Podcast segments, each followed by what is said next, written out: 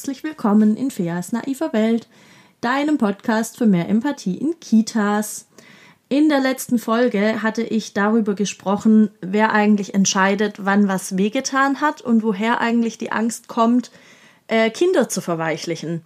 Und dann habe ich mir im Anschluss daran noch ein paar Fragen dazu gestellt. Also zum Beispiel, in welchen Situationen habe ich das konkret erlebt, außer jetzt in denen, wo Kinder hinfallen und es einfach darum geht, sie zu trösten.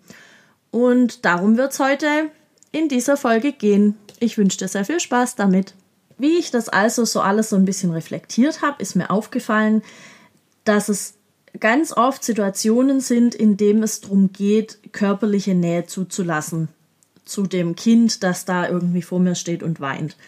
Ähm, beispielsweise, wenn ich das Kind hochnehme, in der Krippe nimmt man ja auch öfter mal ein Kind vielleicht noch hoch.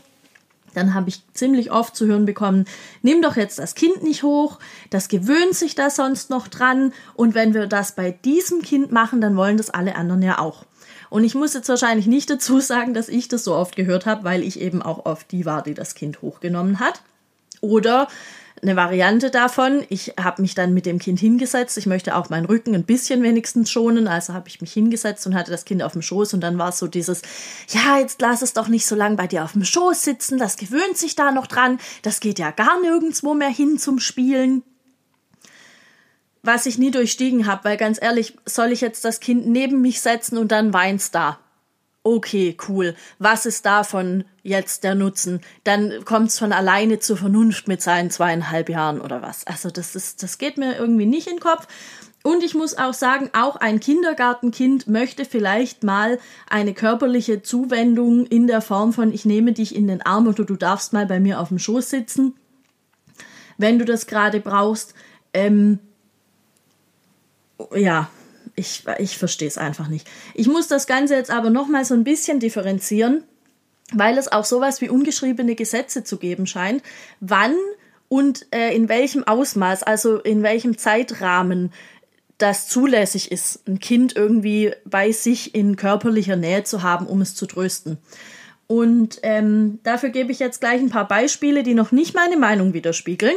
Ich möchte nicht, dass irgendwas davon gegen mich verwendet wird. Ich gebe einfach nur mal einen Überblick, was so Situationen sind, ähm, die ich erlebt habe. Und ich möchte für diese Folge auch sehr darum bitten, dass alle männlichen Kollegen sich mit angesprochen fühlen, weil sonst gibt das irgendwie Wirrwarr in meinem Kopf. Ähm, genau, fangen wir an. Situation Nummer eins. Wir haben ein kleines Kind, das entweder oder sagen wir, wir haben ein Kind und es ist entweder noch sehr klein oder eben neu in der Kita. Und damit genießt es so eine Art Welpenschutz, habe ich immer das Gefühl. Also es darf dann auf dem Schoß sitzen oder hochgenommen werden, wenn es weint. Und das Verhalten der anderen Kolleginnen im Team ist da noch eher mitfühlend und verständnisvoll. Das ändert sich dann ab einem bestimmten Zeitpunkt. Meistens fängt es erst bei einer Kollegin an und dann kommen die anderen ziemlich schnell nach. Ich bin noch nicht so richtig dahinter gekommen, wann dieser Zeitpunkt kommt.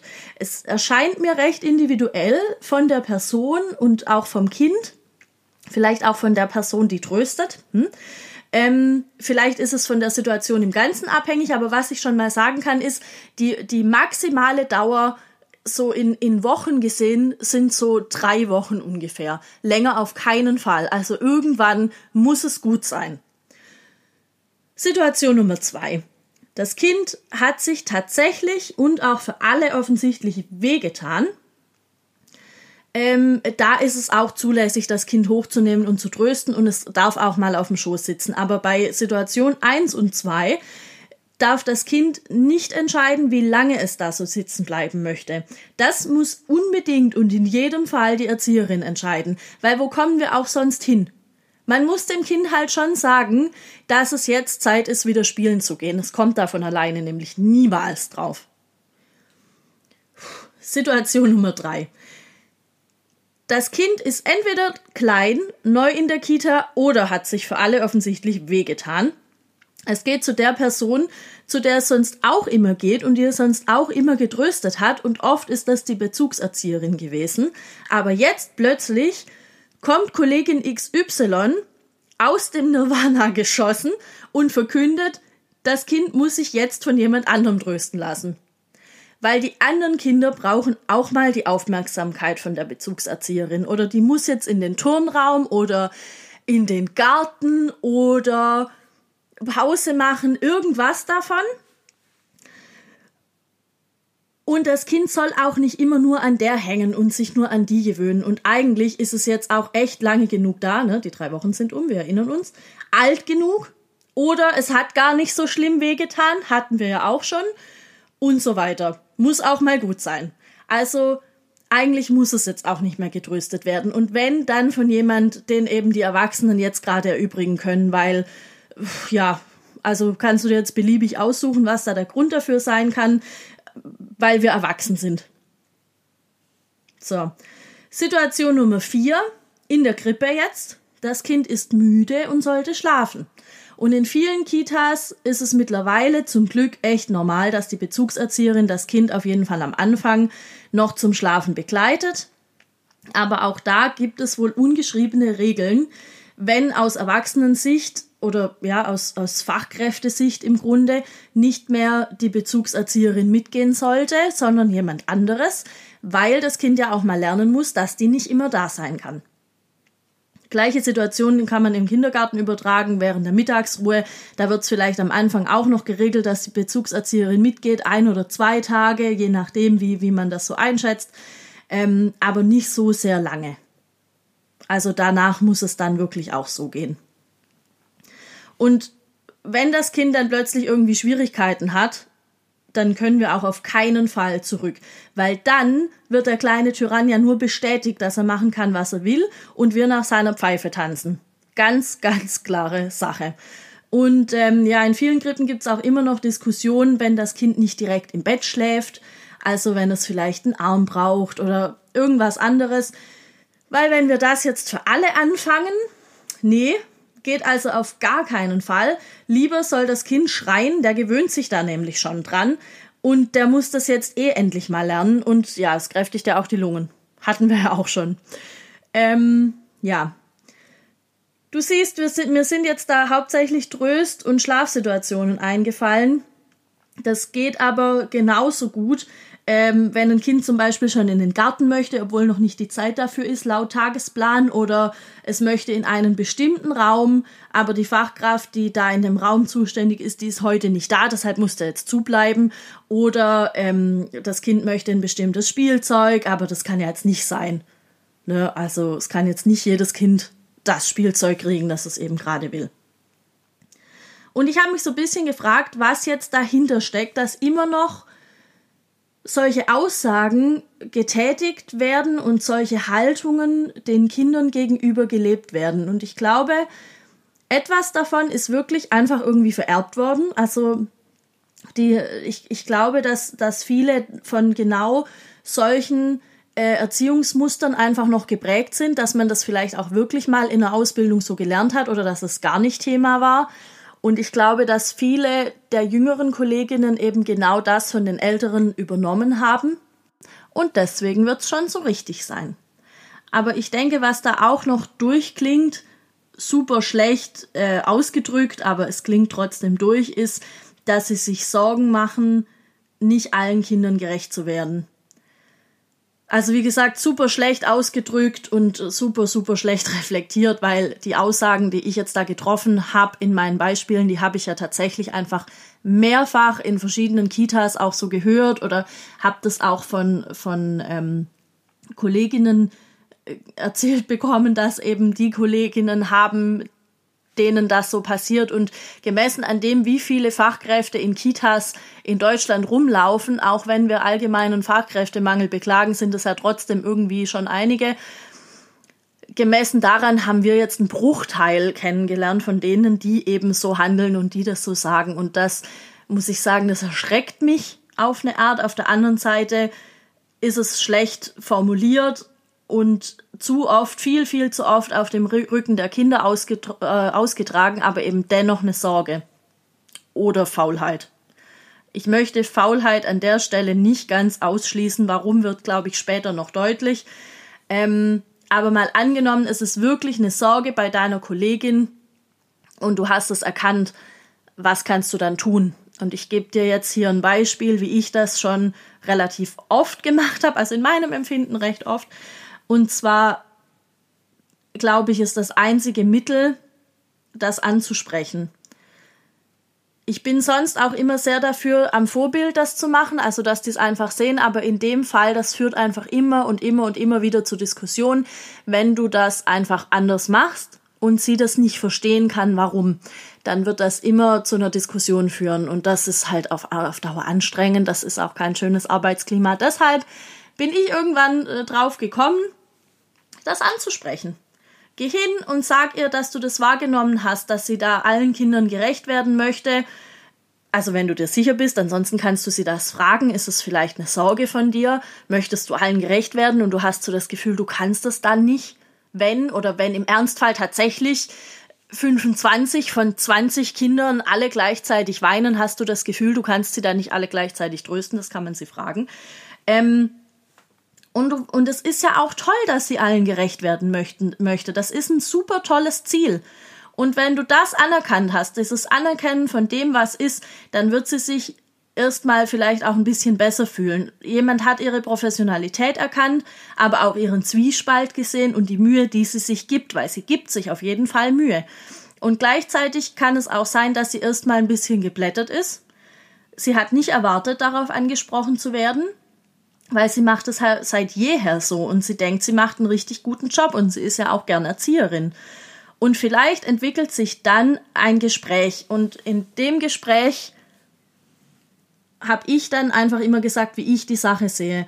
Ich denke nämlich nicht, dass es ein Ungleichgewicht ist, wenn ich diesem, diesem einen Kind heute gebe, was es braucht. Die anderen kommen vielleicht morgen und brauchen irgendwas Spezielles, aber heute geht es eben um dieses Kind. Morgen müssen wir neu beobachten. Wir müssen morgen neu bewerten und neu entscheiden. Und jetzt habe ich ja mittlerweile einige solchen, solcher Situationen. Und ich hatte auch einige Kinder und habe einfach so ein paar Entwicklungsverläufe erlebt und kann jetzt manchmal schon so kleine Visionen von dem geben, wo ich hin möchte. Also ich habe auch erlebt, dass das hilft. Ich kann also sagen, schau, wenn Fabian dieses oder jenes Verhalten im Alltag zeigt, dann wäre das für mich ein Signal, dass er sicherer geworden ist und dann das so nicht mehr braucht und vielleicht braucht er dann was anderes und dann überlegen wir neu. Und lass uns doch bis dahin einfach im Gespräch und in der Beobachtung bleiben und vielleicht kommen wir noch auf eine ganz andere Lösung. Und die meisten meiner Erfahrung nach können sich darauf einlassen weil es nicht so endgültig ist. Es ist dann so ein, wir probieren das mal, weil wir wollen ja natürlich allen gerecht werden, aber das kann ja auch nicht sein, dass wir jetzt diesem einen Kind nicht gerecht werden und völlig über dessen Bedürfnisse gehen, weil wir Angst haben, dass die anderen dann vernachlässigt werden. Das ist so ein Argument, da können recht viele mit. Ähm, mein Ziel ist also in so einem Gespräch überhaupt erstmal ins Gespräch zu kommen und die Idee von, von was ganz anderem und möglicherweise von was total Neuem in meinem Gegenüber zu pflanzen und gleichzeitig aber auch zu, zu zeigen und zu sagen, dass ich ihre Arbeit schätze. Und ich würde manche Dinge irgendwie anders machen an ihrer Stelle. Aber vorausgesetzt, sie ist halt nicht einfach faul, sondern glaubt wirklich, dass es eben nicht geht. Oder dass es eben nicht anders geht. Dann habe ich ja keinen Grund, bissig zu werden, aber ich habe einen Grund, mit ihr das zu besprechen das ist halt auch ein bisschen Pädagogik. Ja, und jetzt nochmal zu dem Thema mit allen gerecht werden wollen. Ich habe für dich vielleicht auch zur Bestärkung, ich habe absolut noch gar nie erlebt, dass alle Kinder einer Gruppe gleichzeitig ein hohes Maß an Aufmerksamkeit brauchen. Das kann schon sein, dass es über den, über den Tag verteilt einige sind, es kann auch sein, es sind mal irgendwie zwei gleichzeitig, aber dafür hat man Kolleginnen, die werden nicht alle gleichzeitig an einer dranhängen, im Normalfall. Und wenn doch, dann ist das eben auch ein Grund, nochmal drüber zu sprechen und zu gucken, woran liegt es denn? Was, was ist da das Thema und wie können wir jetzt die eine Kollegin unterstützen, an, denen grad, an der gerade einfach alle hängen? Wenn das passiert. Wie gesagt, ich habe das in der Form einfach noch nie erlebt. Und in meinen Augen rechtfertigt ein, wir können da nicht allen gerecht werden, eben auch nicht, dass ein Kind dann zurückstecken muss, das gerade den Bedarf hat und es auch deutlich zeigen kann. Das hatte ich ja gerade auch schon gesagt. Und die Krux an der Sache ist, es gibt auch Kinder, die den Bedarf haben und es eben nicht deutlich zeigen. Und äh, zu dem Thema komme ich wahrscheinlich nächste oder übernächste Woche im Podcast, weil das nochmal ein ganz anderes Paar Schuhe ist und eine ganz andere Form auch von Beobachtung erfordert. Mm, und ich möchte hier jetzt auch nicht nochmal die ganze Bindungstheorie erklären, weil wer hier zuhört, wird sich zum Großteil schon damit befasst haben. Und ich denke, allein das sollte schon Grund genug sein, den Kindern zu, zu geben, was sie brauchen, dann, wenn sie es brauchen, unabhängig wie alt sie sind, wie lange sie schon in die Kita kommen oder von den Bedingungen auch drumrum, da ist äh, für mich einfach Flexibilität äh, das Zauberwort. Und warum erwähne ich das? Weil ich schon wieder hören kann, wie die ersten tief Luft holen und sagen, ja, aber Fea, die Rahmenbedingungen lassen nicht zu, dass wir dies oder jenes so umsetzen, wie du das jetzt hier sagst, und auch wenn es noch so schön klingt, das geht ja nicht immer. Das ist ja schon ein bisschen naiv, das zu glauben, dass das überall so geht. Ja, Freunde der Sonne, herzlich willkommen nochmal in Feas naiver Welt. Genau das glaube ich nämlich. Und weißt du, was ich noch glaube? Dass schlechte Rahmenbedingungen Ausrede Nummer eins oder zwei sind, wenn es darum geht, eigenes Verhalten nicht reflektieren zu müssen. Irgendwas geht einfach immer. Irgendeine Schraube können wir immer noch drehen. Und wenn es wirklich nicht geht, wirklich, dann geht zu eurer Chefin und bespricht das. Und wenn du die Chefin bist, dann geh zu deinem Träger und besprich das da. Und natürlich, ich weiß das schon, natürlich ist es schwierig, wenn ein paar im Team krank sind oder ähm, die andere Kollegin hat auch ein neues Kind zu betreuen und das hat irgendwelche Schwierigkeiten. Schon klar, dass ich da vielleicht wirklich nicht ewig mit einem Kind sitzen kann und auch wenn ich es noch so gerne möchte. Aber es gibt eine Lösung. Und meistens muss die sehr individuell und sehr kurzfristig gefunden werden, müssen solche Lösungen aber immer, auch bei den besten Rahmenbedingungen. Die Frage muss meiner Meinung nach immer sein, wie kann es trotzdem gehen? Immer zur Lösung hindenken. Lass das Problem in Ruhe. Das ist da morgen auch noch. Ist egal. So. Und jetzt habe ich mich so ein bisschen in Rage geredet. Ich möchte das Thema für heute beenden und ich möchte das Ganze mit einem Zitat von Jesper Juhl schließen. Ich weiß nicht, ob du den kennst und ich hoffe, ich habe den jetzt auch richtig ausgesprochen. Das Zitat heißt, Kinder können nicht verwöhnt werden, indem sie zu viel von etwas bekommen, was sie wirklich brauchen. Cool, was? ähm, genau. Das war also die Folge Feas naive Welt für heute. Ich hoffe, sie hat dir gefallen und ich hoffe, du konntest was dafür für dich und für deinen Alltag in der Kita mitnehmen. Und wenn dir die Folge gefallen hat, dann schreib mir total gerne auf Instagram. Der Account heißt wie ich, Fea Finger. Da findest du auch noch mehr kleinere Beiträge zu verschiedenen Themen, wie ich sie jetzt hier im Podcast auch anspreche. Und ja, ich freue mich generell immer über Feedback zu den, zu den Themen im Podcast. Vielleicht sind dir schon ähnliche Sachen begegnet, vielleicht hast du ganz andere Fragen, vielleicht hast du Themenvorschläge, die ich hier besprechen kann. Das wäre total überragend. Ähm, nicht, weil mir die Themen ausgehen, aber einfach, weil ich gerne so ein bisschen wissen möchte, was, was euch beschäftigt und womit, womit ich euch vielleicht weiterhelfen kann in irgendeiner Form. Dann lass uns da total gerne ins Gespräch kommen. Und ja, jetzt kommt noch der allwöchentliche Werbeblock. Wenn dir der Podcast gut gefällt, wenn du das Gefühl hast, das bietet dir Mehrwert in irgendeiner Form, dann schick das an alle Leute, lass alle das wissen, wie cool das ist und was es ja alles zu wissen gibt. Und ich weiß, dass es ganz viele Leute toll finden, weil ich unheimlich cooles Feedback kriege. Aber dazu möchte ich auch an einer anderen Stelle nochmal was sagen. Vielleicht dann nächste Woche mal sehen. Ähm, ja, genau.